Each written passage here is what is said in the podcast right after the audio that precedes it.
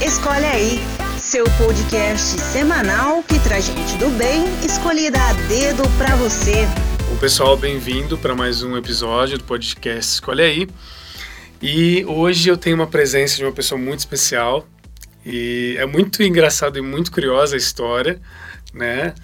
Como a gente, como a gente veio parar aqui hoje, né, no estúdio para gravar. Mas eu fico muito feliz porque eu, a gente estava conversando antes aqui e eu estava falando sobre fluidez, né? E eu acredito que tudo que flui naturalmente e, e acontece assim de uma maneira boa e positiva, para mim tem as mãos de Deus. Então a gente já estava querendo fazer até uma live, uhum. queria fazer né, um vídeo no YouTube. No fim, a gente. Acho que hoje é o primeiro é, projeto que a gente está fazendo juntos, e se Deus quiser, eu, eu acredito que muita coisa ainda vai acontecer mas é a doutora Denise. Eu vou conversar como Denise, né? Não vou ficar tão formal assim, mas é porque ela é médica. E como é a história toda? É, eu estive num colégio, né, aqui em Campinas, que é o Liceu, e eu tive, é, eu estive lá, né, para dar uma palestra do projeto Escolhas, que muita gente conhece. É um projeto que é, trabalha a prevenção de drogas e tudo mais. Não que o colégio tenha esse tipo de problema, mas é porque, infelizmente, em todo lugar tem. E aí, quando a ideia do projeto é chegar antes. Então, eu estive lá. Então, lá tem um teatro muito bonito e, e aí a gente chamou um monte de aluno de vários anos. E, enfim, foi, foi bem legal. Inclusive, eu até postei uma foto no Instagram desse dia. E como de praxe, eu cheguei lá e falei, falei de família e tudo mais. E, e, quem conhece sabe que isso acaba emocionando um pouco os adolescentes, porque a ideia não é falar só sobre droga, tecnicamente, é falar sobre vida, é falar sobre escolhas, é falar sobre família, principalmente. E, e nesse momento, acho que falando de família é, é, impossível, né? Você não remeter à sua família, você se emocionar, enfim. Então acontece muito realmente dos adolescentes se emocionarem. E numa dessas, a Isadora que é uma menina que estuda lá, já mandou mensagem para a mãe, que estava nos Estados Unidos num congresso, que é a Denise. Exatamente. e aí a, a, eu lembro de, de, eu sair da reunião, aí já tinha um Instagram lá, um direct. Eu vi lá a doutora Denise e, e ela começou a conversar. Eu olhei e falei, nossa, mas ela é famosa, tem um monte de seguidor. E ela, olha, eu acabei de falar com a minha filha, minha filha adorou essa palestra e tal. E a gente começou a conversar a partir dali. E aí as coisas começaram a acontecer, né, Denise? É. E, e, e, como eu falei, como fluiu e é de Deus, hoje a gente está aqui para falar de você, uhum. né? A Isadora é a ponte de tudo isso, é. mas a gente veio falar de você. E como a gente se conheceu hoje, né? Eu sempre chamo pessoas que eu conheço, mas Cara, é, eu acredito também nas exceções, porque como eu falo que eu escolho gente do bem e é escolhida a dedo, a Denise foi escolhida a dedo também para estar tá aqui, para a gente conversar porque ela é especial. E a primeira impressão que eu tenho dela é que ela é doce. Nossa, você, você também tem uma paz, assim, muito é. boa. Já te falaram isso, assim, Já, quando você tá por causa do tom de voz. É, mas acho que o jeito também, é. assim, é bem, é bem é, paz, assim, a gente se sente bem. Ela é uma pessoa muito simpática, muito amorosa, muito acolhedora. E, e, eu acho que ela, eu tenho a impressão assim que você é uma mãe coruja, assim, uma mãe zona assim com as suas filhas, e eu tenho certeza que deve ser. Também acredito que deve ser uma profissional muito exigente, no melhor sentido da palavra. Assim, uhum. Você exige bastante do seu conhecimento, de você mesma e até mesmo é, do que você oferece né, para quem é seu paciente. E a gente vai falar sobre isso também, né, da sua profissão, uhum. de você como vida pessoal e outros assuntos que a gente vai entrar aqui também. Então, assim, em resumo, e eu gosto muito dessa palavra, e eu acho que são poucas pessoas que eu coloco esse adjetivo, você é iluminada. E eu, eu gosto muito dessa palavra porque quando eu falo iluminada significa muita coisa. Significa que por onde você passa você leva essa luz, dá para sentir e isso é muito bom. Então eu resumo assim a, a pessoa uhum. da Denise, né? Mas a gente aqui também tem a apresentação da pessoa. então agora é Denise por Denise. O que, que a Denise vai dizer sobre ela mesma? Né? Exatamente. Né? É. é. muita gente fala isso, essa questão de, de passar uma, uma calma, uma tranquilidade e tal. Eu nem sempre fui assim, fui uma criança muito agitada, segundo minha mãe, desde a hora do nascimento. Eu já era agitada, deu trabalho, é, dei, dei, dei trabalho, eu sou nascida de parto normal. Eu nasci em Salvador, Bahia. Gente, é. que da hora. em 1975, sei Gente, ela tem 44 anos. Veja a foto dela. Você vai dar 20 para ela. Ah, imagina.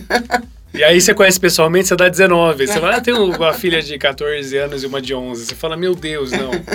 Mas enfim, é a medicina. É, então, é a forma como eu acabei é, uhum. vindo para cá, né? Talvez se eu não tivesse mudado a minha forma de exercer a medicina há uns oito anos atrás, talvez uhum. eu estivesse bem pior hoje. Porque eu tive que reinventar umas questões e, e, na verdade, revisitar alguns pensamentos e alguns dogmas que eu tinha como médica, né? Entendi. E observar que é onipotente só Deus, né? Ah, então a gente, a gente tem que estar o tempo todo reavaliando as nossas verdades e as nossas escolhas, é. E eu tive que fazer isso também. Então eu acho que essa tranquilidade que eu tenho hoje, Júlia, eu vou falar uma coisa para você. Também falo isso poucas vezes. Eu pego bastante avião, né? Para palestrar, para dar aula, assim, 40, 50 vezes por ano.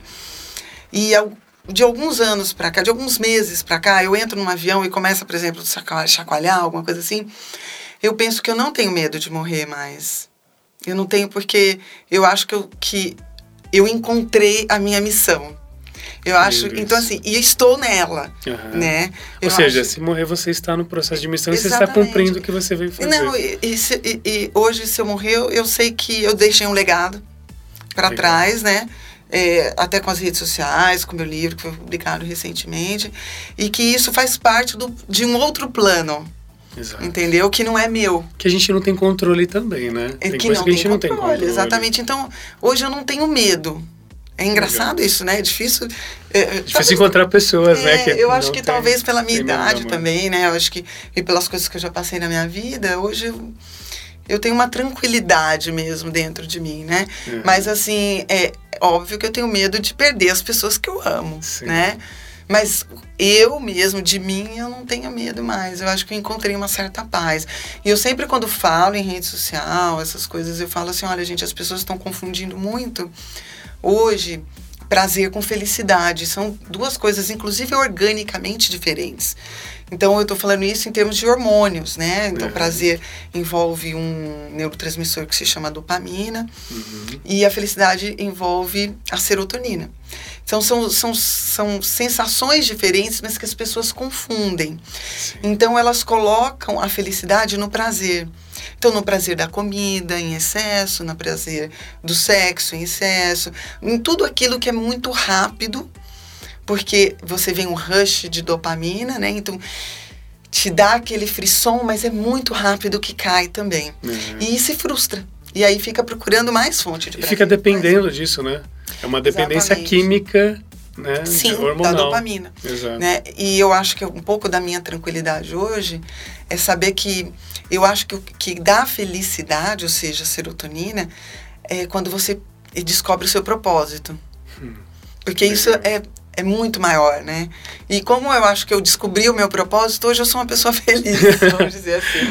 Talvez é por isso que irradia esse tipo de. É, pra gente entender sensação. que tem a ver com, até quimicamente com Sim, a gente, né? Biologicamente, enfim. Com o físico. É, isso é muito bonito também de entender, né? Como é. também é, as coisas são perfeitas, né? Sim.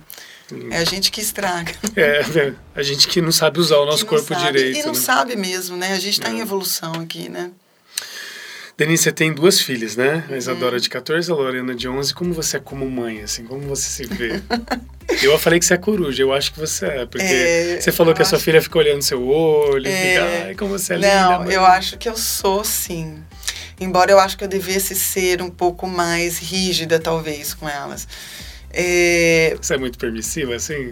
Eu acho que eu sou um pouco, assim, por eu tento de carinho, né, amor? Você entendeu? Eu não gosto muito. Na verdade, em nenhum aspecto da minha vida eu gosto de, de ser autoritária.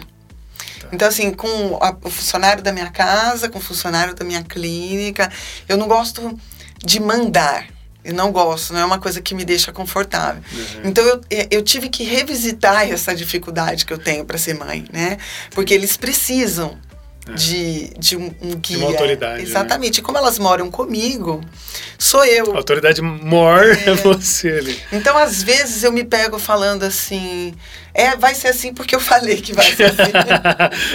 Mas você fala com amor.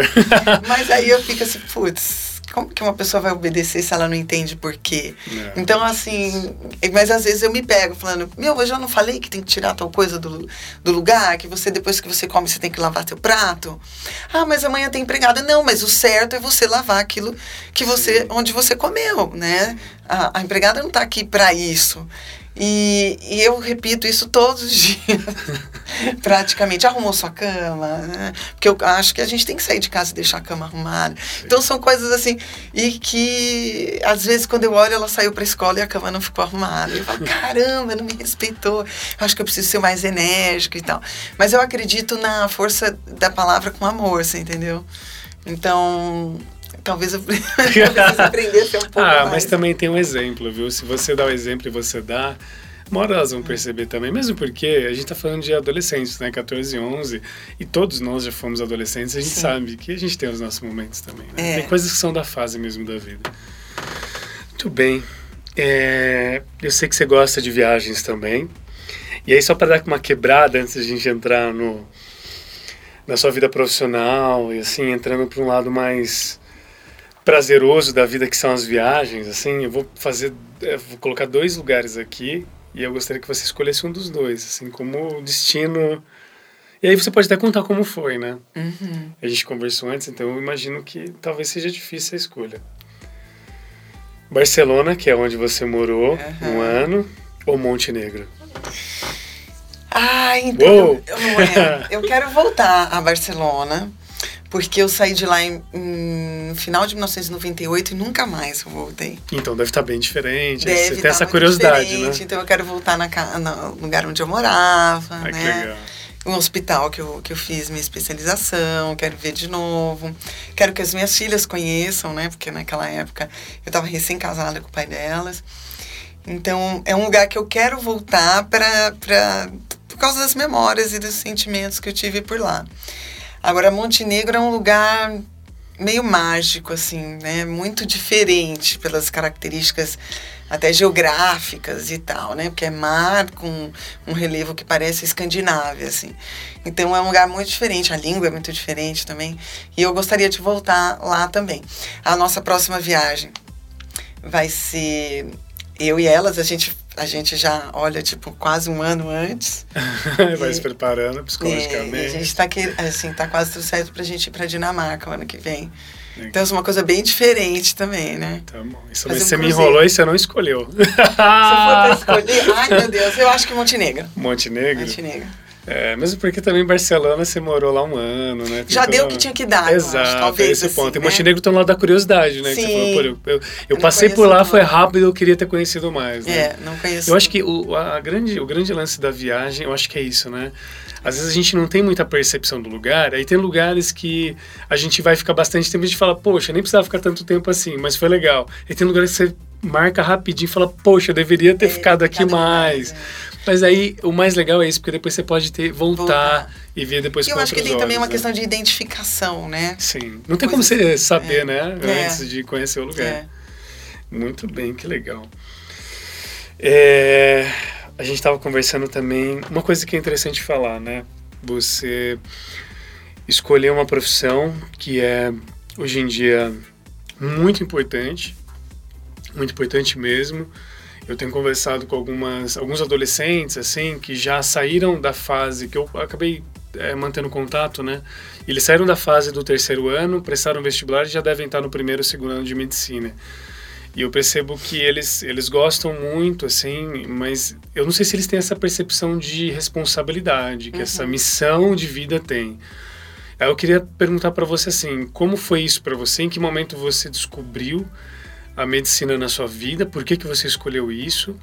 E se você tinha essa percepção quando era adolescente e entrou né, para estudar e, e, jovem, né, tinha essa percepção de responsabilidade, ou se percebeu depois? E o que, que você acha como uma pessoa que dá aulas? Como você vê isso, né? O outro lado agora como professor, uma pessoa que está ensinando e esse outro lado que você está observando que são os alunos, né, Sim. que estão entendendo. Olha, bem interessante isso. Eu falo um pouco no meu livro sobre isso. Aliás, o seu livro é, eu, é, Quebrando o Círculo Vicioso, né? Isso, é. Muito bem. Depois a gente tem um Instagram no descritivo, procura lá e vamos comprar o livro. é, eu, eu fiquei muito doente quando eu tinha seis anos de idade. Eu tive uma coisa que chama febre reumática, que é uma doença é, autoimune, que começa com uma infecção de garganta, né? No caso, o streptococcus, que é um tipo de bactéria. Uhum. E a gente tinha acabado de vir morar em Campinas. Eu tinha seis anos, a gente vinha da Bahia, né? Uhum. Então, com a mudança de temperatura e tal, eu comecei a ter muita dor de garganta. Minha mãe, meu pai estava em viagem na época. Minha mãe nem dirigia carro, né? Eu sou filha do meio, então eu tinha uma irmãzinha de um ano e pouco. E foi muito difícil na época, porque foi muito grave a doença, então foi muito rápido. Eu tive um problema que chama miocardite. E, e aí eu fui internada, não existia celular naquela época, né? Então não tinha como encontrar em contato com meu pai. Então foi. Eu percebi muito esse. Minha mãe não dirigia carro, né? Eram outros tempos, né? E eu percebi muito o desespero da minha mãe na época, né? E, e eu fiquei internada, acho que um, entre uma semana e dez dias.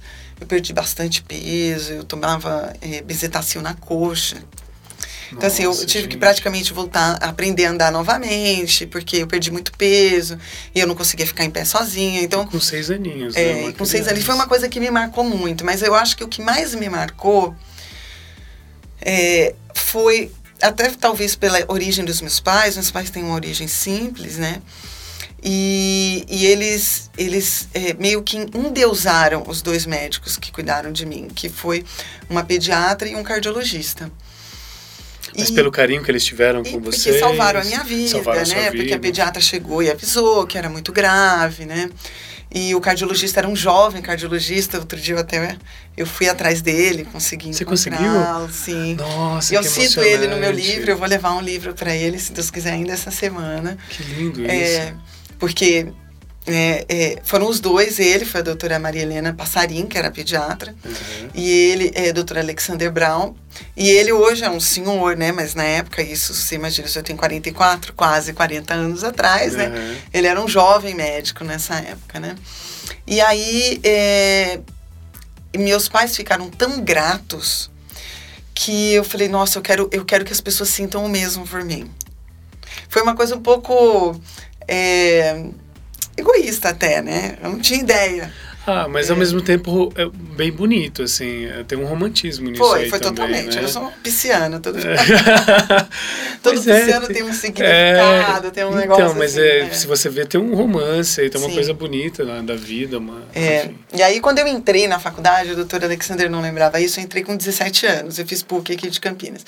E aí, eu fui encontrá-lo. Na época, eu encontrei, falei, olha, eu não sei se lembra uma de... Uma curiosidade, Denise, antes da gente, assim, você falou que veio de uma família de origem origem simples. A PUC é uma, uma faculdade uma particular. Paga. É. Como que foi assim? Foi fácil? Foi difícil? Como é que então, foi para você assim? Para é, sua família, na verdade, sim. né? Você tinha é, eu lembro era que, adolescente. É, é, quando eu passei no vestibular, meu pai falou: ah, "Eu não vou conseguir pagar, né?" Sim. Aí eu falei: "Ah, tudo bem, né? Eu vou prestar outra faculdade, né?" E mas ele falou assim: "Não, entra que a gente vê se precisa de algum crédito, alguma coisa. E assim, como Deus é maravilhoso, né? Meu pai foi melhorando de vida na mesma época que eu fui entrando na faculdade.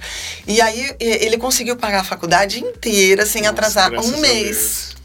Um mês. Foi assim, foi realmente, porque ele falou, ah, nem presta que eu não vou conseguir pagar. E no, no final ele conseguiu. Conseguiu pagar e não precisamos nem de crédito na Nossa, época que... e tal. Foi maravilhoso. maravilhoso. Foi mesmo. E eu, obviamente, para honrar, né, com esse sacrifício dele, nunca peguei uma recuperação, nunca peguei um, um exame, nada. Eu passei a faculdade. Assim. Valorizou, assim. obviamente, Sim, que seu pai que era o esforço dele, né? Porque... É legal você falar isso, Denise, é. porque às vezes tem muito jovem que tem um monte de oportunidade e não dá valor nisso, dá né? Valor. E os pais se sacrificando para poder pagar uhum. e não tem nem noção, né, do, da não. importância disso, é. né? Então, mas, mas eu teve, fui muito, né? muito nerd, né? Então, uhum. falei, não, meu pai tá fazendo. Um, eu esforço, sei que é um esforço, né? Porque, obviamente, deixamos de fazer algumas coisas por causa disso. É, é justo que eu faça o meu melhor, né? É, tá certo. E aí eu, eu acabei fazendo, assim, né? Então foi. Só que, é, como você perguntou, eu, a gente se forma, a gente meio que esquece. Porque a faculdade, ela segmenta o indivíduo, né? Eu até entendo porque a medicina é muito complexa, né? Os sistemas todos, sistema endocrinológico, neurológico, né, mental, né, e gastro, sou, a minha primeira formação é cirurgia digestiva, é, são são, são, são muito complexos, né? Então a faculdade divide o ser humano em caixinhas e a gente fica estudando as caixinhas em separado, como se todas as caixinhas não fizessem parte de um mesmo arquivo, o ser humano. E eu estudei assim. Né? Então, quando eu me formei, eu estava assim, completamente. Aquele, aquele objetivo lá de trás tinha ficado apagado. Eu estava tão assoberbada com a quantidade de conteúdo que eu tinha estudado, que o, o ser humano que deveria ser o centro da história, ele estava à parte. Eu estava. É, é, o meu pensamento era estudar, estudar, aprender, aprender, saber mais, mas saber mais da doença. Entendi. Não, não do, do ser humano. Não do ser humano, sabe? E foi assim, né? Aí eu, eu fui morar na Espanha e eu fiz o primeiro ano lá de gastroenterologia, num, num estágio, né? Era, uhum. era voluntário, inclusive, no hospital ligado à Universidade de Barcelona. Eu tinha acabado de me casar, eu me casei com 23 anos. E aí, quando eu voltei para o Brasil, eu falei, bem, eu quero fazer tecnologia, e eu quis, quis fazer endoscopia digestiva que na época era uma coisa que estava com bastante coisa nova, e para isso eu fiz cirurgia. Então eu já tinha um objetivo de fazer endoscopia, para isso eu fiz cirurgia, que foi a, a primeira especialidade, né? Aí depois eu fui fazer endoscopia. E fui fazer endoscopia na USP, então eu participei de um de um primeiro livro, de um tratado de endoscopia digestiva lá, eu sou uma das coautoras. Então, assim, era uma coisa de estudar, produzir conteúdo, né, de, de muito científico e tal, mas totalmente a parte daquilo que eu que era o primeiro objetivo lá atrás, né? Que era realmente tentar fazer diferença na vida das pessoas e, e que as pessoas sentissem por mim o que os meus pais tinham sentido pelos médicos que salvaram a minha vida. E aí, quando eu me divorciei em 2000, entre 2010 e 2011, é, eu fiquei novamente doente. Então, eu entendi, na verdade, que essa minha nova doença, que hoje a gente dá o nome de disbiose, uhum. que é o descontrole da microbiota que habita os intestinos, era era uma condição que, apesar de eu trabalhar com o sistema digestivo, eu nunca tinha ouvido falar nesse termo. Que curioso é. isso, né? Nunca Como é uma ironia meio do destino, né? Muito, tipo assim, olha é. só, a doença que você teve falo, era justamente na sua especialidade. Exatamente. Sempre falo quando eu dou aula, eu falo isso. Eu falo assim, mas Deus foi tão bom comigo que Ele colocou o sistema digestivo na minha vida. Porque, apesar de eu achar que eu sabia muita coisa sobre o sistema digestivo, eu fui ver que eu não sabia Talvez foi para é, aquela rasteirinha que a gente leva da vida. É, ele foi muito bom. É, mas é bom essas é, coisas, né? E, e, é legal você entender isso também, né? é. Assim, tipo, meu... Mas eu demorei um pouco para entender, porque a minha a, a disbiose, basicamente, é um, um, um, desequilíbrio dessa microbiota, que pode ser em número de, de micro-organismos ou numa mudança da configuração familiar deste ecossistema, porque é um ecossistema que vive dentro do intestino, como qualquer outro ecossistema, precisa ter um equilíbrio, né? Então, a gente vive aqui no macro, isso a gente está falando no micro, né? Sim dentro Exato. dos intestinos. Então, o meu desequilíbrio veio da minha doença com seis anos. Por causa da quantidade que eu tive que tomar de antibióticos, de corticoides. Caramba, isso foi desenvolvendo com o tempo. Exato. Na verdade, assim, é, a, o que influencia na composição desses micro-organismos é desde o parto, de como sua mãe comia na gravidez. Nossa, é, é, complexo. Assim, é muito complexo. Então, é, como que foi o seu parto? Se foi parto normal, parto vaginal, se você foi amamentado ou não, quantidade de antibióticos você tomou quando criança, como era a base da sua sua alimentação, porque a microbiota vive daquilo que você dá para ela fermentar. Né? Então, eu comia, quando é, eu saí do hospital e eu pesava muito pouco, né? Então minha mãe disse assim que contava todos os ossinhos e tal. Minha mãe deu tudo o que eu queria comer. E era basicamente leite condensado. Criança, é, né, amigos? É, né? É bolacha recheada. Nossa, que delícia. É. Coca-Cola. É. E danoninho. Danoninho. E danoninho. Então foi aquele danoninho que vale por um bifinho. Né? então eu comi muito disso. E assim, eu vinha de, de um uso excessivo de antibióticos, com uso de corticoides, que também modula a presença da microbiota, uhum. e depois com essa alimentação. Então eu vivia com uma microbiota desequilibrada desde aquela época. Só que o, corpo, Júlio, ele tem muitos mecanismos redundantes de manter sua saúde. Certo. Então eu tinha uma saúde borderline, certo. né? Eu não conseguia se você olhasse para mim, você não diria que eu tinha alteração de saúde, mas eu tinha.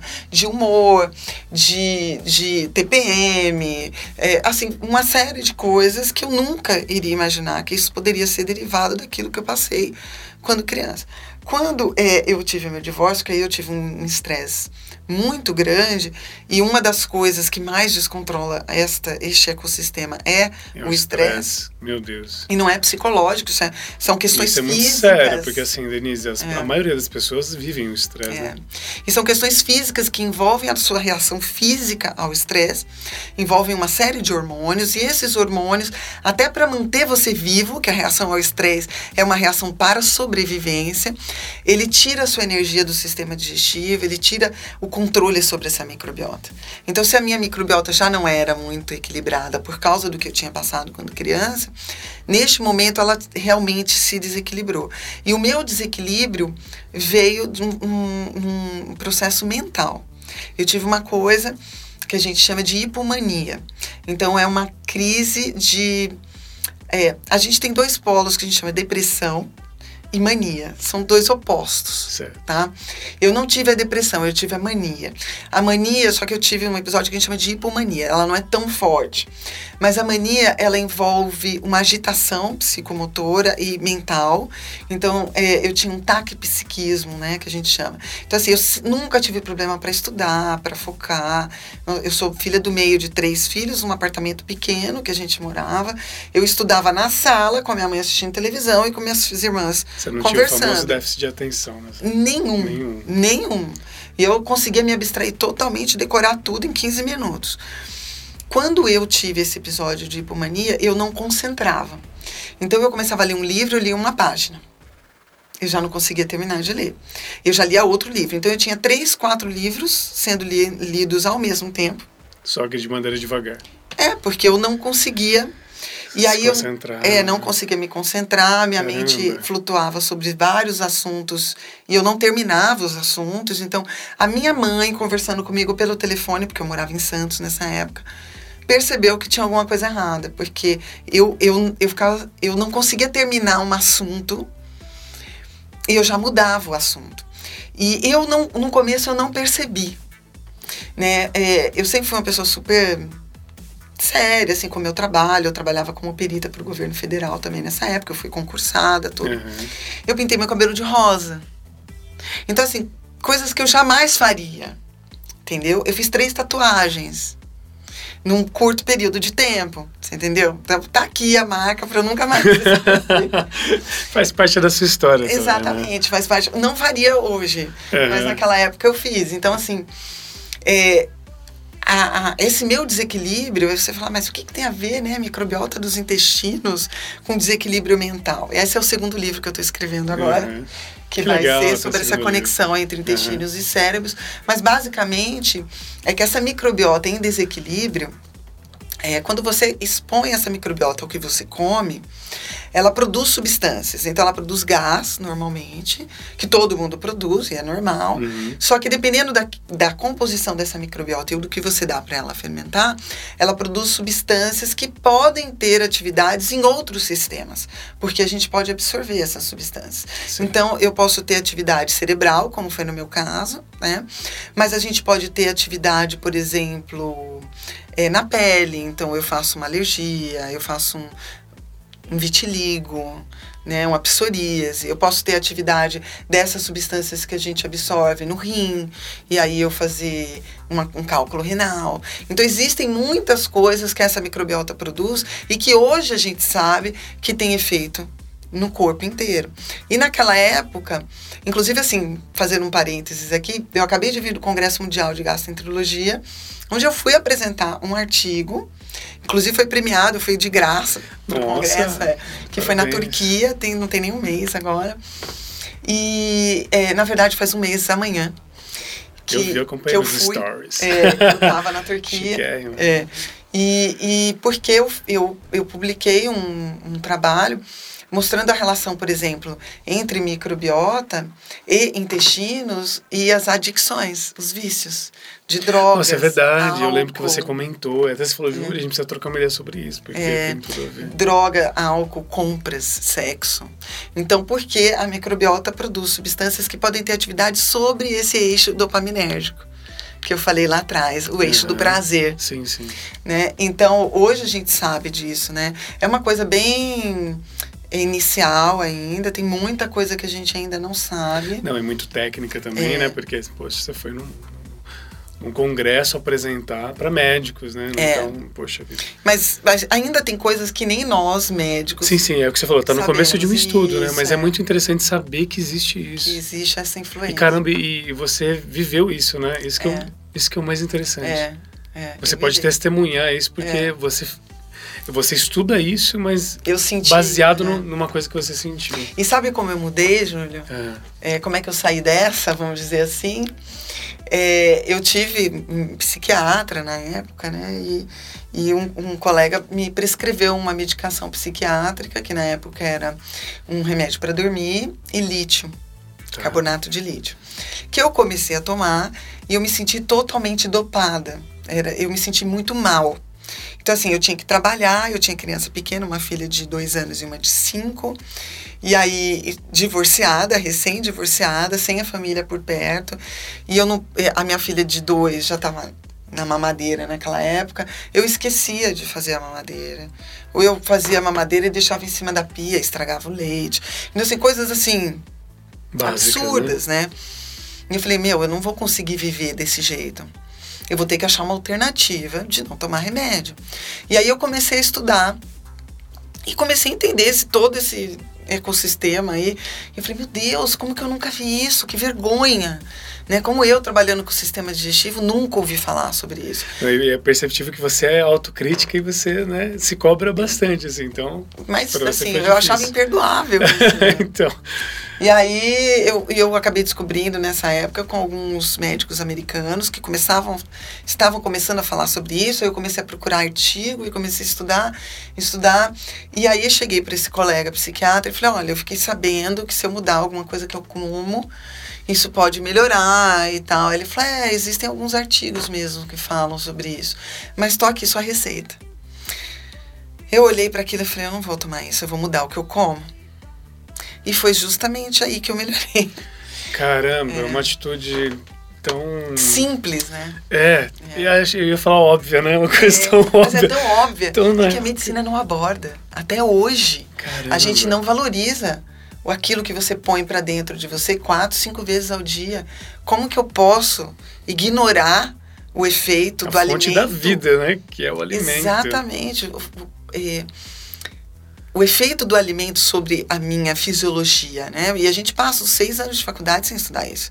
E eu que trabalhava com o sistema digestivo, hum, né? Eu prescrevia remédio. Eu achava que comida poderia fazer, mas que era totalmente secundário. E hoje eu sei que isso é primordial. Muito antes de eu pensar num remédio, eu tenho que pensar no hábito. E o principal hábito repetitivo que a gente faz é comer. Então eu comecei mudando o que eu comia. Então eu, eu tirei açúcar, adoçantes, é, industrializados, pão, macarrão. Eu queria fazer uma observação. Nossa, você foi falando isso, eu lembrei. Uma vez, o meu irmão ele é biólogo de formação. Ele, não, meu irmão é extremamente inteligente. Ele trabalha com célula tronco. Ele é pesquisador. E hoje ele atua na USP, lá em São Paulo. E aí ele passou várias coisas pra gente uma época. E aí eu vi um, um vídeo no YouTube de um médico que ele falou uma coisa tão óbvia. Ele falou assim: Poxa, se o nosso corpo é feito 70% de água, como que a gente não escolhe os líquidos que a gente coloca dentro da gente? Como que a gente não escolhe a qualidade da água É. que a gente coloca dentro da gente, o pH? Como que a gente coloca refrigerante? Como é que. E ele falava de um jeito que eu falava assim, cara, eu me senti um idiota. Eu falei, É. cara, é tão óbvio assim, o que ele tá falando. E, e, e, assim, mas é interessante, eu só respeitei essa ideia porque ele era um médico. E você vê, eu como médica que trabalhava com o sistema digestivo, não estava nem aí para o que eu comia. Porque eu estava à procura daquela dopamina que eu falei para você, É, né? Então chegava final de semana, quando as crianças saíam com o pai, eu tomava cerveja, comia pastel, né? Meio que para tentar amortecer também, né? Todas as minhas tristezas que eu sentia naquele momento, sabe? É, aquela sensação de abandono, né? Com duas crianças, longe da família. Eu tive todo um problema financeiro que veio aí também. Então, assim, é, foi um tão monte de bom, coisa que foi ajuda tão a- maravilhoso. É, é, não, um monte de coisa que faz a gente se frustrar, ficar triste. E é, você falou uma coisa muito importante, até para quem é dependente químico falando de drogas, né? Aí a solução que é encontrada é no álcool, é essa dopamina, né? É a sensação do prazer, até no sexo, né? Aí junta os dois também, álcool e sexo, Sim. então a dopamina vai lá em cima. E aí, quando passa esse efeito, que é, que é rápido, vem a ressaca moral, a ressaca física, Sim. né? Biológica, enfim. Que coisa, né? É, Isso E que aí tá eu é não muito pensava, importante. eu não pensava nisso. E aí, é, conforme eu fui mudando minha vida, eu acabei é, vindo morar, voltei para Campinas. Também não foi difícil, depois de um ano e meio. E conforme eu vim vindo para Campinas, é, minha vida foi mudando, eu fui achando novamente minha paz, né, perto dos meus pais e tudo. Eu mudei radicalmente a minha vida. Aí eu fui pro esporte. Eu fui... Aí entra o powerlifting. Isso, é. Que legal. Queria que você contasse disso, né? É, o que- powerlifting é, veio na minha vida por causa do meu personal. Na verdade, a princípio por causa do, do meu namorado e depois do meu personal. Porque o meu personal é campeão mundial, com todas as dificuldades né, que uma pessoa que pratica esporte nesse país tem. Ele é um, um nome mundial do powerlifting. Então, assim, onde você for que tem powerlifting, todo mundo conhece o Davi Coimbra. E, e ele, eu- ele veio como meu personal não por causa do powerlifting, né? Porque eu tava nessa busca de saúde mesmo, né? E talvez porque. Com que quando- idade você tinha? Só por curiosidade. olha, quando eu comecei a praticar, É. 40. 40? Fazem 40. quatro anos, então. Isso, é. Mas essa busca pela saúde com quantos anos, assim? Hum, mais ou menos uns 37. Tá. Porque eu me divorciei aos 36, aí eu passei todo esse furacão, Aham, um que foi depois. maravilhoso para eu mudar, né? Sim, Para eu sim. sair da caixa. É, e assim, trazendo até um elogio, você pe- pegou o problema da sua vida e transformou isso, focou isso em outras coisas positivas na sua Sim. vida. né? Falei isso hoje para minha filha, que ela estava chateada com uma coisa minha menor. Eu falei, filha, na Bahia a gente tem um ditado para isso. Faça da cabeça do peixe o pirão. que ótimo. Uma coisa que ninguém quer que a cabeça do Vira peixe uma coisa maravilhosa, transforme né? numa coisa gostosa. Ela- Exatamente. não sei se ela entendeu muito bem a analogia, mas eu quis dizer assim, eu, eu não, se eu pudesse escolher, obviamente, que eu não teria passado por aquilo antes, Lógico, né? Ninguém quer passar por problema. né? É, mas depois eu falo assim, nossa, foi maravilhoso. Te impulsionou. E aí entrou o powerlifting, né? Voltando É, assim. aí, aí, assim, como o ditado diz, né, que quem é, tem tem é, martelo, tudo que vê é prego, né? então, eu acho que o Davi, por causa da, da questão dele ser um homem assim, ele começou a treinar comigo. E assim, obviamente que eu não tinha nenhuma pretensão de competir, nada, né? Por causa da idade e tudo. E também, eh, né? Eu, eu não tenho tempo para isso, né? Mas como eu treino com frequência mesmo, né? Aí até que um dia ele chegou e falou assim, Dê, você não quer competir, né? Aí eu falei, ai caramba, com essa idade, foi o ano passado, aos 43, né? Falei, com essa idade, um monte de menina nova e tal.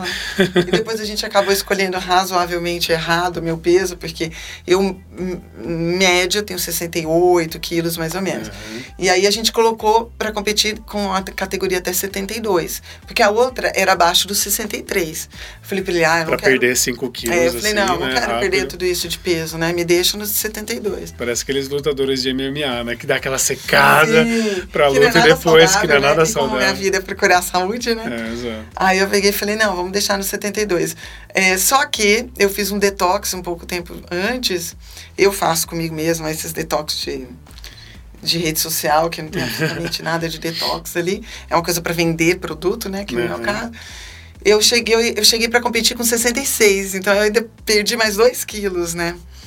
Com o detox. E aí eu acabei, era, eu era estreante, né? Eu acabei sendo campeã. Aos Isso eu achei 43 sensacional, anos, né? cara. Vocês estão falando com a campeã paulista É. 2018 de powerlifting. Ah, É, e foi muito engraçado. Chupa, novinha! Meio assim, né? No entanto, Você não soltou um grito assim, não? Eu Chupa, nem seus anunciei novinhos. pra ninguém que eu ia competir. Aqui é porque 44. E eu tava tão feliz, assim, de estar competindo. E ele até brinca, e hoje, quando você, você olhar as filmagens, de vez em quando eu coloco na rede social ainda. É, você vê, assim, que eu tava parecendo que eu tava passeando no taquaral, assim, sabe? Eu tava muito Mas sabe o que eu acho que deve ser o legal? Você tava relaxada porque você não pegou a responsabilidade Não. e o peso de, ah, eu preciso ganhar. Eu tava ali pra, Aí esse foi o X da me questão. divertir. Pois é. Pra me divertir. E aí, quando eu fui pro último movimento, que era o levantamento terra, que aí a gente começou a sentir que existia a possibilidade do campeonato, né? Aí eu fiquei um pouco tensa, né? Aí o Davi falou assim: não, não, toma um café, pega um café duplo pra ela. e aí eu peguei o café duplo e fiz uma marca que eu nunca tinha feito nem em treino. sabe? Assim, Por isso tomem café. Não tô brincando. porque eu tava assim tão. Que legal, É, foi bem gostoso, assim. E é uma, a medalha tá lá em casa e é uma coisa que Um eu orgulho, guardo, né? assim, é. E a. a a Powerlift tem muitas eh, federações, né? Uhum. O que a gente compete é o IPF, que é o International Powerlifting Federation. Uhum. E o IPF é uma instituição com doping, então é uma coisa muito séria, porque eles têm uma pretensão de se tornar um esporte olímpico, né? Óbvio, eu, como sou amadora, não, não, sou, não fui testada, né? Uhum. Mesmo porque o, o teste antidoping é um teste muito caro, né? Então eles fazem nos campeonatos brasileiros, né? Os campeonatos maiores. Uhum. Mas o, o meu personal é testado quatro vezes ao ano, independente de competição. Ele não sabe quando ele vai ser testado. Então, é, é por isso até que eu gosto de treinar com ele, porque não tem a filosofia de massa muscular a qualquer custo e a qualquer preço, né? E como eu gosto de saúde, né? Então, não, vamos manter a saúde. Então, a gente faz tudo no, no natural mesmo, né? E eu fico muito feliz com isso. Hoje eu tive muitas lesões, né? Porque a gente acaba levando o nosso corpo num num certo extremo, assim, Sim, né? sim. Quando você fala lesão, é mais de para fisioterapia, assim, Isso, é. Não, nada lesão grave. muscular É, lesão muscular, Uhum. articular e tal. Então, às vezes, eu paro um pouco de alguns tipos de movimento e tal. Nesse momento, agora, graças a Deus, eu não tenho nenhuma lesão. Mas aí eu tenho um osteopata para cuidar de mim, que é o Fabrício, para tentar evitar que alguma coisa aconteça, né? Que legal. E, é- e aí eu treino praticamente todos os dias. Que demais. Hoje Como que é a sua rotina? Fiquei curioso agora, e, e eu, é uma pergunta que eu tenho feito para todo mundo aqui. Como é a rotina diária? Porque, por exemplo, você viaja demais. Você falou que, pô, Bastante. 50 palestras, 50 viagens mais ou menos por ano. É. É, assim, eu viajo, mas de avião é, acho que são cinco vezes por ano. E olha lá, mas eu viajo bastante, mas é sempre local. De avião deve ser uma coisa porque tem um, É. tem um, tem um translado, tem um monte é de coisa, muito né? cansativo, né? Aí você treina, pô, tem família, tem as filhas, tem Tem as aulas, tem o consultório, tem, né, que tem a É. clínica e tudo mais. Como que funciona o seu dia a dia? É. assim? não, não deve ter uma rotina, né? Assim, Deveria ter 48 horas. Porque, é, eu, assim, claro, obviamente que eu pago o preço disso também, né, Júlia? É, eu deveria ter um, um, um pouco mais de tempo para descansar. Porque isso também tem um preço, né? Mas eu acordo mais ou menos 6 horas da manhã, aí faço meu café, levo as crianças para escola, volto, tomo meu café, porque meu café é um café da manhã. É o café. É, como bastante no café da manhã. Aliás, eu como bastante o dia todo. e aí, aí eu vou pro consultório, eu começo às oito a atender, todo dia de manhã. Tá. Aí eu vou até mais ou menos uma hora, duas da tarde. Consultório aqui em Campinas? É, é aqui Tá. em Campinas, pertinho bom. do Shopping Dom Pedro. Tá bom. E é do lado da minha casa, praticamente. Então, às Sim, vezes eu vou sim. de. É, assim, Que bom, me fica até conhece, mais fácil, é, né? de rede social, sempre que dá de segunda-feira eu vou sem. Aí eu tenho uma hashtag lá, segunda sem carro. Legal. Eu tento ir a pé, trabalhar e tal. Que pra mim também é ótimo, porque eu acho que você se expor à luz, você Ah, começar o dia fazendo uma atividade. Uma assim, consciência saudável, consciência social, consciência é, sustentável. Sustentabilidade, Exato. tudo, né? Sempre que eu posso, eu faço isso, com bastante frequência. E aí, é, eu volto para casa, normalmente eu almoço, porque aí, como eu como muito bem no café da manhã, eu não como mais nada, mesmo porque eu não tenho tempo para absolutamente nada quando eu tô no consultório. Tá. Não tenho. É, os meus pacientes, eles trocam e-mail comigo, porque é um tratamento bem diferente, individualizado. Minhas consultas têm todas pelo menos uma hora, uma hora e meia. Então, assim, eu não atendo muita gente por dia. E todos eles ficam com esse meu contato. Então, por três meses, eu fico respondendo, é, reformulando o que eles precisam. Então, a gente vai conversando, até para eu saber como ele está indo, para eu não perder o controle disso. Então, é, depois que eu, que eu saio do consultório, eu almoço. E aí eu vou responder os e-mails. Legal. né? Então eu tenho aí pelo menos uns 15 e-mails por dia para responder. E aí eu tenho que olhar prontuário. Então é como se fosse um trabalho. Isso tem que estar na minha agenda mesmo, né? Sim. Porque faz parte desse do atendimento. E o atendimento que você faz lá na, no consultório, o que, que é, basicamente? Assim? Quem te procura? Ou o que, que acontece? Assim? É um então, acompanhamento, você falou que é bastante tempo, é. então são pessoas que já chegam com algum problema de doença ou pessoas que chegam e falam assim, oh, eu quero ter uma qualidade de Tem vida? Tem muito, que vem só para atrás tá. de qualidade de vida, né? Legal. É, não identifica nada, assim, a, a princípio. Mas tem muita gente, assim, como eu dou aula muito dentro da, da questão da disbiose, e, assim, grande parte dos meus alunos são médicos e nutricionistas, eu acabo recebendo gente do Brasil inteiro, que eles me encaminham. Uou, Não, do Brasil e de outros países também. Então eu tenho caramba. paciente que mora no Japão, eu tenho paciente de Portugal, eu tenho paciente da Holanda, da Inglaterra, da Indonésia. É só, eu acho que o único continente que eu não tenho ainda é africano. Ainda. Ah, não, tenho um de Moçambique. Pronto, já fechou. É, Fernanda, que é de Moçambique. Então, na verdade, assim, eu tenho muita gente de fora, porque essas pessoas que passam por esses desafios, principalmente intestinais, acabam descobrindo o termo disbiose, porque hoje com a internet eles estudam. E você hoje é uma referência nesse é, assunto, então por isso assunto, que eu, é. Claro que são todos brasileiros, né, que estão fora do país. Sim. Né? É, Austrália tem um paciente também. Então, assim, são pessoas que estudando onde eles estão, descobriram, ah, opa, tem uma médica no Brasil que trata isso, né? E, e, e aqui do Brasil mesmo, você tem de Manaus a Rio Grande do Sul. Assim, que acho que não tem um estado que eu ainda não tenha atendido. Hoje mesmo atendi uma do Pará. Então, assim, é, essas pessoas já vêm com essas condições, normalmente o nutricionista ou o médico do, da sua cidade. Uhum. Ele falou, olha, chegamos num ponto que eu acho que só a Denise que vai poder te ajudar, entendeu? E aí eles chegam assim. Mas muita gente, principalmente da região de Campinas, vem por causa de qualidade de vida, porque me conheceu numa aula, numa palestra. Eu tenho mais ou menos uns 10% dos meus pacientes são profissionais de saúde, médicos e nutricionistas.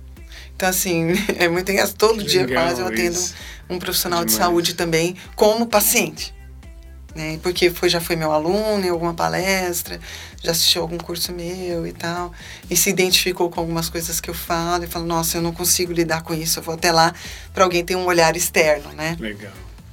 Então, isso aí, é na parte da manhã, né? Aí à tarde eu faço com essa questão dos e-mails. Quando dá, eu treino à tarde. Hoje eu treinei às duas e meia da tarde. E aí depois eu fico, né, quando acaba, que normalmente é umas quatro, quatro e meia, eu fico na atividade de mãe. Busca na escola, leva no balé, no inglês. podcast. É. ah, faço sempre o trabalho de rede social também, né? Que você, você, que faz? Eu que faço tudo. Mentira. Juro. Você tem tempo ainda para Meu tudo Deus sou eu que escrevo. Respect total é. agora, agora. Tudo sou eu que escrevo Meu e fora Deus. o livro, né? Que, é, que assim, vai um grande trabalho, porque eu, eu estudo todos os dias, todos os dias entre 40 minutos e uma hora, pelo menos, né? Lendo artigo e tal. Meu Dropbox está lá, coitadinho. Fala assim, o meu sonho de consumo hoje é conseguir zerar meu Dropbox, conseguir ler tudo. Porque as pessoas me mandam, né? Você sabe é. essas coisas de grupo WhatsApp. Denise, o que, que você acha disso? Você acha daquilo? E aí eu vou guardando. Claro que muita coisa eu não consigo dar conta. Antigamente eu dava muita atenção por WhatsApp, hoje eu não consigo. Não consigo, praticamente, é, eu já não tenho mais controle do WhatsApp. É. Né? Rede social, quando eu posso, eu ajudo, né? Mas nem sempre dá, porque são questões muito complexas, né? E eu falo, olha, respeitem o corpo de vocês, não queiram resolver de forma tão simplista numa rede social porque vocês merecem mais do que isso, né? Sim, eu dou o conhecimento para que você, munido disso, muitas vezes você nem precise de mim né? Porque você muda sua dieta, você muda seu comportamento. Você citou o exemplo da água, né? Eu falo isso no meu livro, da qualidade da água. Desde o pH, quanto a presença de cloro, por exemplo, na água, a presença de agrotóxico na água, porque infelizmente o lençol freático é Exato. contaminado por aquilo que é colocado nas plantações. Claro, claro. Então tudo isso influencia no funcionamento do seu sistema digestivo, mas não só do sistema digestivo, né? Do corpo inteiro. Exato. Através do sistema digestivo, a partir do sistema digestivo ou não. Então a água é uma questão. Então, assim, tem tanta coisa para você fazer antes de me procurar que se você fizesse, talvez você não precisasse de mim. Verdade. Então, às vezes eu estou dando aula e falo assim, doutora, me dá o telefone do seu consultório. Eu falo assim, olha, eu não faço isso para conseguir paciente no meu consultório, mesmo porque eu não dou conta mais do que eu tenho. Né? Eu tenho, eu tenho consulta fechada até fevereiro, né? e está fechado. Porque se eu abrir, vai até o final do ano que vem. Tá e não é esse o objetivo. Não é esse mesmo, assim. é, empoderar vocês para que vocês façam por vocês. Não, e é por isso que você faz o trabalho na rede social, Na inclusive, rede- né? Então, para mim, rede social é um trabalho. Exato. Eu não encaro aquilo como é, a Não, aquilo seriedade que sim, eu faço divulga ali. bastante de maneira séria o seu trabalho, né? Que é, meu, isso é muito importante. Mas por outro lado, é o que você acabou de falar, essa palavra, né? De empoderar as pessoas Sim. com relação à saúde delas, né? Sim. Gente, às vezes você, você coloca alguns pontos ali que me, me geram uns, uns insights assim, gente, por que, que eu não pensei nisso? E aí você coloca ali de uma maneira muito inteligente e simples, não simplória, Isso, simples. De uma maneira que a gente que está lendo ali, a gente entende, a gente Uhum. vê a importância que está ali. Então isso é muito bom, cara. Eu Acho que esse trabalho que você está fazendo no Instagram, principalmente, é. É fantástico. empoderar, né? Empoderar o ser humano, né? Para que ele, munido disso, mas você sabe, Júlia, às vezes a gente enfrenta muito problema com isso também, porque tem gente que não quer que você saiba. É, Infelizmente, né? Eu vou fazer com que você tome menos remédio, exato. né? E fazer... isso aí dá pano pra manga, né? Isso aí a gente. Nossa Senhora. Esse- é- essa conversa é, bem séria. Hoje né? eu já não tenho mais medo. No começo eu tinha medo, né? Porque se fala, é, ah, eu tenho uma reputação. Você imagina se o conselho vai atrás de mim e me pune por alguma coisa, né? O medo, a vergonha disso. Hoje eu tenho. Eu, eu sou muito fiel à minha consciência. Eu sei que eu estou fazendo com a melhor das intenções.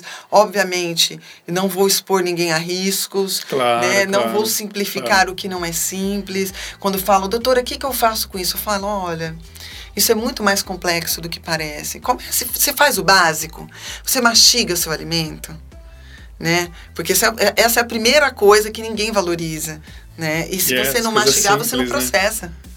O alimento adequadamente. Todo Mas aí entra naquela conversa que a gente teve, do, a gente não presta atenção no óbvio e no simples, né? Exatamente. A água, a comida, Então a as forma pessoas que querem achar um come. remédio ou um suplemento mágico que vá Quer ficar tomando chá o dia inteiro. que vá modificar tudo sem que ele não que ele não precise fazer mais nenhuma modificação. Sim. E infelizmente isso não existe.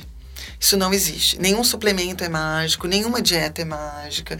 Não existe um alimento que sirva para todo mundo, nenhum alimento que não sirva para ninguém. Cada indivíduo é um indivíduo. Cada indivíduo, isso é responsabilidade, isso tem indi- individualidade biológica, individualidade genética, mas tem uma outra questão que a gente chama de epigenética, é o que eu faço com a minha genética, como eu expresso a minha genética. E essa forma da epigenética, que é uma coisa muito recente, muito depois de, de quando eu me formei, né? então na faculdade não existia esse conceito, Uhum. que eu me formei em 98, não tinha esse conceito, né? Hoje em dia, esse conceito da epigenética ainda empodera ainda mais a pessoa. Eu tenho um código genético para uma determinada coisa, mas isso só vai se manifestar na dependência do que eu faço com esse código genético. Então, basicamente, é o que eu como, o que eu bebo, com quem eu me relaciono, como eu durmo, como é o ambiente onde eu vivo. Né, em termos de quantidade de, de e qualidade do estresse, né, atividade física, sedentarismo, né, comida, bebida. Aproveitando que você está falando isso, Denise, uma curiosidade, assim, e responda se você quiser, puder, enfim. Essa curiosidade é bem, teoria, é bem simples, assim. Se a gente melhora geneticamente o nosso corpo, né, a gente respeita ele e, e busca fazer o que você faz com a sua vida. Geneticamente, se a gente tem filhos, eles recebem essa estrutura genética boa que a gente está criando na gente nesse Sim. exato momento? Isso a gente chama de imprinting. Então, o imprinting genético pode. Então, hoje a gente faz um trabalho assim, por exemplo, com gestante. Então, eu tenho algumas pacientes, eu falo que eu já tenho alguns bebês no Ai. consultório, porque elas vêm antes de engravidar para melhorar a qualidade da saúde delas próprias. E aí, é, por conseguinte, a gente acaba melhorando a gravidez, às vezes até melhorando a fertilidade e é, melhorando a qualidade, entre aspas, do bebê. Então, bebês mais, mais espertos, mais é, antenados, inteligentes e tal. Então, a gente vê, por exemplo, bebês que não têm cólica, sabe? Bebês que com, com seis meses estão sentados, com nove meses estão andando, que desenham. As mães mandam, olha como o meu filho desenha com três anos, sabe? Coisa assim. É, e isso tem a ver com o que ela fez antes de engravidar. O ideal seria que ela fizesse isso pelo menos um ano antes de engravidar, com o que ela fez durante a gravidez e o que ela fez no puerpério, né? Quando ela amamentava Sim, o bebê exato. e tudo mais. Então, assim, é, hoje existe isso. São bebês diferentes. A gente, tem gente que brinca e fala, ah, são super bebês. eu não acho que, que seja isso, porque não existe milagre. Sim, exato. Não existe milagre, assim. Existe é, disciplina da mãe, né? Cuidado. É, né? porque o mundo te desvia Saúde. o tempo inteiro. Exato. É. Você sabe O tempo disso. todo. Sim, né? Várias formas. É, né? É muito bem. tentador, né? É, pra fazer coisa errada. Pra né? fazer coisa errada. É, quando a gente fala de, até um pouco indo pro lado de religião, espiritualidade, a gente tem uma inclinação para fazer coisa errada e fazer, né, e fazer bem feito ainda a coisa errada. e a gente, o esforço nosso é fazer a coisa certa e pro bem. Por isso que as coisas boas são mais difíceis, Sim. mas elas são extremamente compensatórias, né? É, por exemplo, eu vejo você hoje, eu até brinquei, eu falei, meu, você não tem 44, você tem 20, pô. Mas é porque aí você brincou, você falou- você brincou não, você falou até com, com propriedade, você falou assim, não, é, é o que eu vivo hoje da medicina e o que eu escolhi para mim. E é exatamente isso, né? O Eu me que sinto melhor aos 44 do que eu do senti aos você- 30. Então, tá vendo? Mas não tenho E, é engra- e o mais curioso, é que quando eu fiz a pergunta pra você, quando você começou, você falou com 37. Tem gente que às vezes com 25 fala, ah, já tá tarde, eu não É. vou. Gente do céu, não, Não. existe isso. Vamos procurar tá buscar tarde, ter é. saúde, né? Sim. Mesmo porque isso aqui, o que a gente tem, né, o corpo físico, né, eu costumo dizer para os meus pacientes, isso é um, uma honra você habitar esse corpo, né? É um templo. Né? Você recebeu uma máquina perfeita para utilizar. Como é que você você tem um carro, você não leva o seu carro para fazer revisão? Sim. Antes que seu carro quebre, tem até a revisão dos 10 mil, dos 20 Sim, mil. Dos... sim. Por que, que você não faz isso com você? Exato. né? Perfeito. Eu, eu falo assim, eu vou honrar isso daqui. Como que eu vou consumir uma coisa que eu sei que, que degrada esse templo, né? Exato. Então, assim, eu não... Claro, o que eu tiver que acontecer comigo tá no meu destino, né? Apesar de tudo isso que eu faço, eu posso adoecer de uma doença negativa, ruim, eu posso sofrer um acidente, mas Sim. isso não tá sob o meu, o meu controle, Controle, né? O que eu é. posso fazer, eu faço, Perfeito. né? O que Está nas nossas mãos e Exatamente. responsabilidade nossa, escolha nossa, né? Exatamente. Aproveitando que você falou da, disso, né, de colocar coisas dentro da gente que às vezes não é legal, eu queria saber sua opinião como médica, assim, é, o que, que você acha do álcool, que é uma droga lícita, inclusive agora, em dezembro, vai ter o, um, um congresso aqui em Águas de Lindóia, e, e esse congresso vai ser quatro dias e o tema são. Porque geralmente falam-se das drogas ilícitas, né? O crack, a cocaína, a Aham. maconha, etc. Dessa vez eh, o tema é família, né? E o futuro dos nossos filhos com relação às drogas lícitas, que é o álcool e o tabaco. Mas o tabaco a gente já sabe que, meu, 4 mil substâncias tóxicas, enfim, é, é uma coisa que todo mundo já sabe que faz mal. A bebida alcoólica em si, muita gente, ah, mas é só um pouquinho, é só de vez em quando, é só um vinho, é só uma cervejinha. Como que você vê isso como É, eu médico? não vejo legal. E sabe que eu vou falar uma coisa pra você. Quando eu estive em Barcelona, o espanhol bebe muito vinho, né? E eu fiquei, por sorte, né? Não existe sorte, por destino. eu fiquei muito na parte da pancreatite, né? Do pâncreas, dentro do, desse hospital. E assim, lá tem muita pancreatite crônica por uso de bebida alcoólica, cronicamente, né? E, e eu lembro quando eu voltei para o Brasil, eu voltei assim, caramba, eu nunca vi um, um lugar para ter tanta gente com pancreatite crônica, né? Que não era uma coisa que a gente via tanto nessa época aqui, né? E então assim, eu não, não consigo olhar o álcool de forma tão permissiva assim, sabe? E o que é o grande problema? Eu lembro quando eu voltei para o Brasil, eu pensava assim, poxa, por que, que eu- a, a, a caixinha do cigarro vem uma foto com uma pessoa com uma traqueostomia morrendo de câncer e as bebidas Não não, tem mesmo, nada né? disso? Né? né?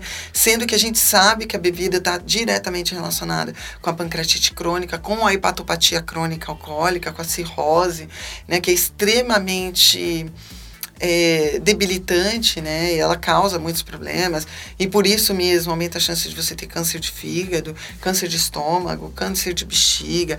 Então assim, é, eu, eu não consigo entender essa permissividade. E hoje, Júlia, ainda tem uma outra questão é, é, existem muitos grupos de vinho e tal, e que virou uma questão de status. Perfeito. Entendeu? Então, assim, ah, não, mas eu. Socialmente. É. O que era o cigarro antigamente, na verdade, né? Vamos voltar no Exatamente, é. tempo. A gente via novelas onde pô, o pessoal fumava. fumava, é. é, era nossa, era permissivo, assim, é, fumar em balada, em bar, em restaurante, era, em trem, em ônibus, em tudo, né? E aí hoje já não. Mas é o que você está falando, mas tem essa coisa do status do vinho, né? Que ah, porque é chique, né? É. E aí as pessoas vêm com algumas... É, alegações, ah, mas o vinho tem resveratrol, que é uma substância que vem da uva, que é um excelente antioxidante. Mas, mas tem álcool. Então, um, um, um, contrapõe ao outro, né? Ah, então você está você tá melhorando de um lado e se envenenando do outro. E, e mesmo porque, para eu conseguir a quantidade de resveratrol que teria atividade antioxidante, eu teria que tomar uma garrafa de vinho todos os dias. É, então você vira alcoólatra para ter um é, benefício, né? Eu vejo o paciente, que não vai ter, né? Exato. E eu vejo o paciente falando assim, ah, mas é o meu ansiolítico, né? É o meu Rivotril. Eu tomar meia garrafa de vinho todos os dias. E aí a gente pede os exames e eu mostro para eles, olha o que esse, entre aspas, Rivotril está fazendo com você. Né? Olha só as suas enzimas hepáticas, olha como está a questão da microbiota. Isso está te inflamando, isso está alterando sua resistência insulínica, isso pode levar a uma diabetes precoce. Então, tem tanta coisa que envolve esse processo. Isso que a gente poderia ainda falar do, da questão de, do, do, de beber e dirigir, de, tem sim, tantas exato, outras sim. coisas que envolvem o processo da bebida alcoólica. E, e o que eu fico mais chateada é que a sociedade é muito permissiva com isso. Aliás, se você vai para um eu, quem é meu aluno já está cansado de ouvir isso. Fala, chega sexta-feira, 5 da tarde começam aquelas hashtags na Happy rede social. Hour, falando, hoje pode, sextou, agora sim, vamos que vamos. E tal. E sempre com fotos de cerveja, taça de vinho e tal. Não é que eu tô querendo cortar o prazer das pessoas, mas assim, existem outras fontes de prazer. Você já se deu é, o direito a sentir outro prazer, né?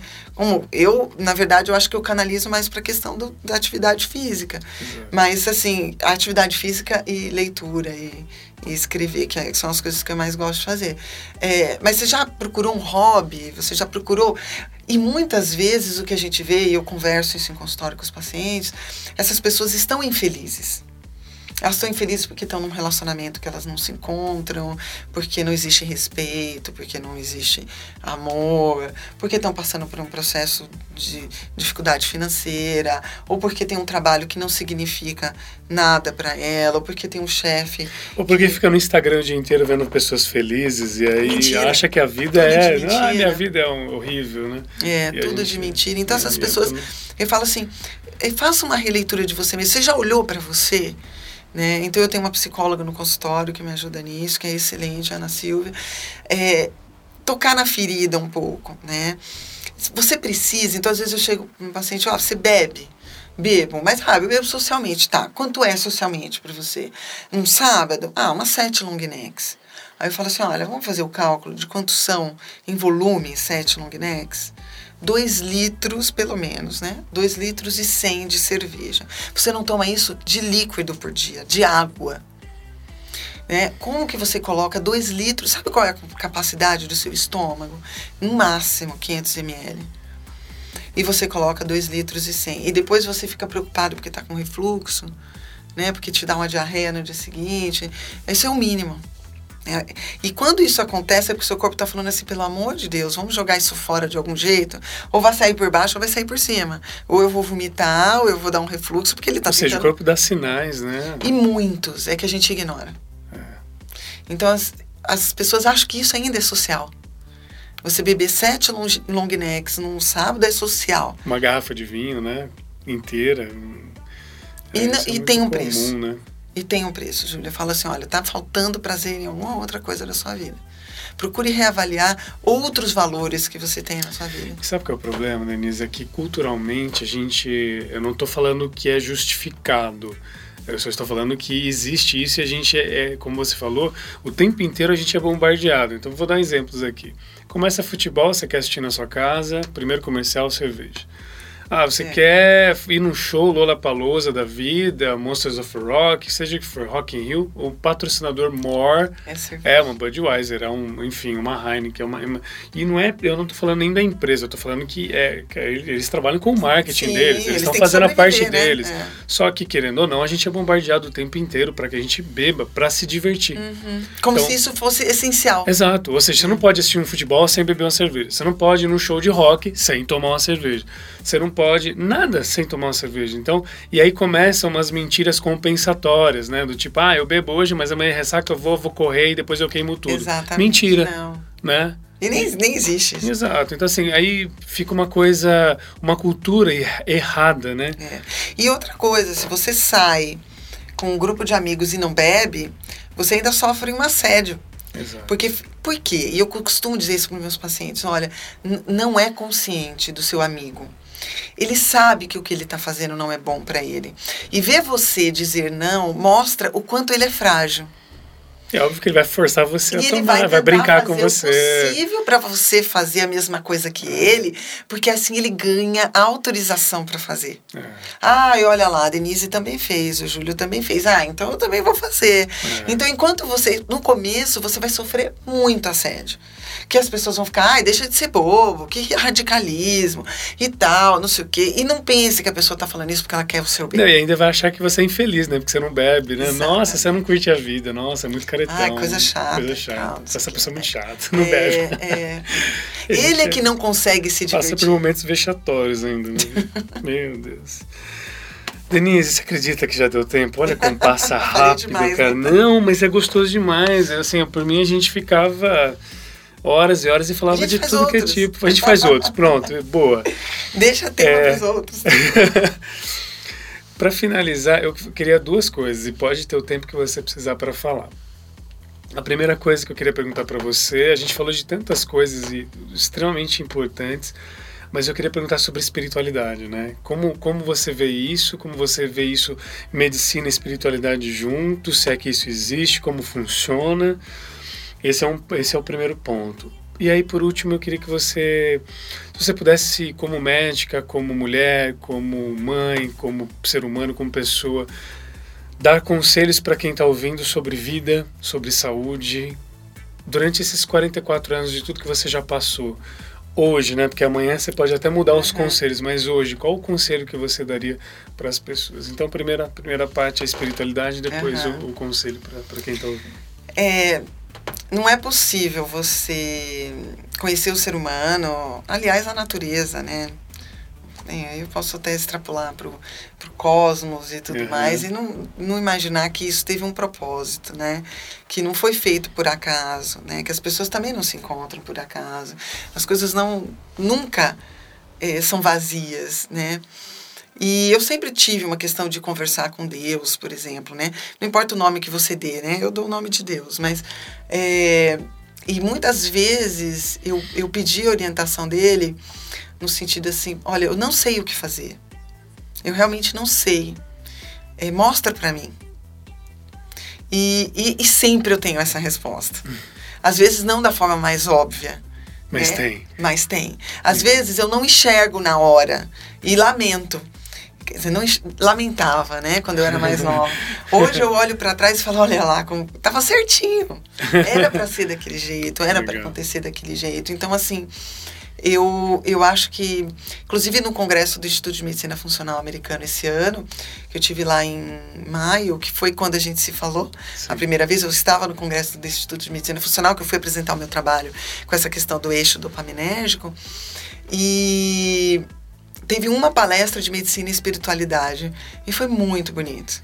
Tá? Que um médico chama David Hackel, que acabou se tornando um amigo meu, ele é o, um, o médico que escreveu o Tratado de Medicina Funcional americano, e uma pessoa assim, do, do- ele, é, ele é super alto, assim, ele tem quase dois metros de altura. Eu falo, ele é uma Você tirou pessoa uma grande. foto com ele? Aham, Eu lembro, então, é, porque ele é muito alto mesmo. Isso. Ele é grande eh, em todos os aspectos, e como ser humano também, uma pessoa muito espiritualizada. E foi a melhor palestra do Congresso. Olha que legal. Foi muito lindo. O quanto que a gente está olhando para o ser humano e não para a doença.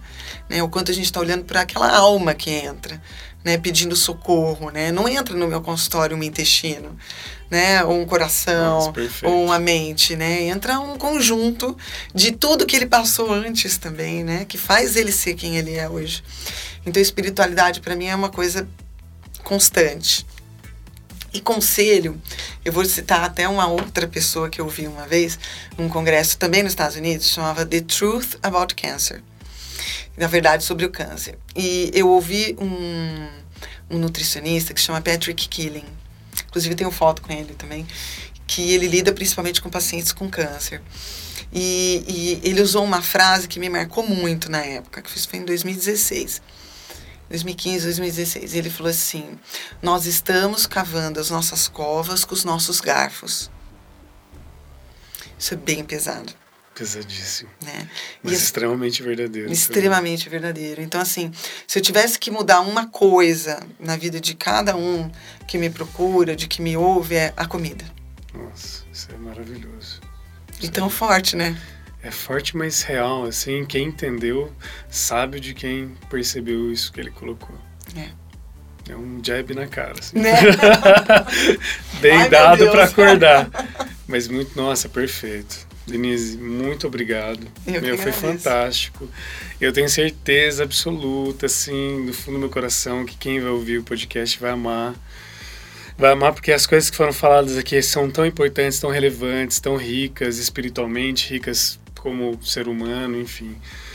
E eu agradeço muito, muito, porque eu sei que sua agenda é muito apertada e você ter dedicado aí esse prazer. tempo, né, pra gente gravar o podcast, foi uma honra para mim.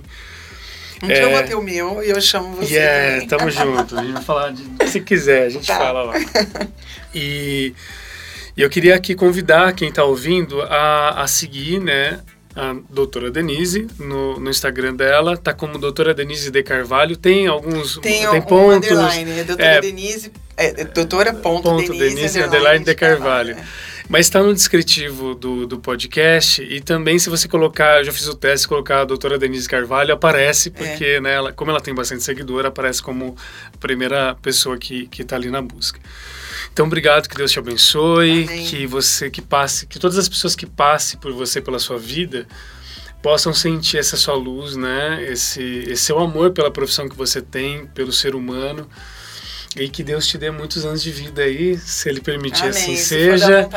Isso, que você ainda ensine muitas pessoas, leve esse conhecimento para muitos médicos. Tá Amém. Tá e agradeço aqui é, a sua filha, que foi, ela foi a ponte. Então, Isadora, um é. beijo para você e, e, obrigado por ter feito essa conexão aqui. Se a gente está aqui hoje é porque você fez isso, tá bom? E porque você tocou o coração dela. Ah, e eu que agradeço. é, no final aqui, eu vou deixar aberto para se você quiser agradecer alguém, alguma pessoa específica, já que você falou da tua vida, né, como um todo. É, se tem alguém que, enfim, vem no seu coração, fica à vontade para agradecer aqui no final. Ah, eu só tenho que agradecer a Deus mesmo, né? Não tenho mais o que.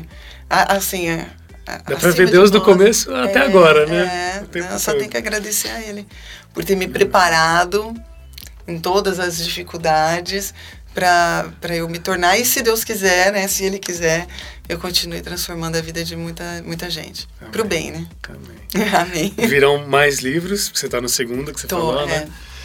Muito bem. Então, você que ficou aqui até o final, obrigado de coração.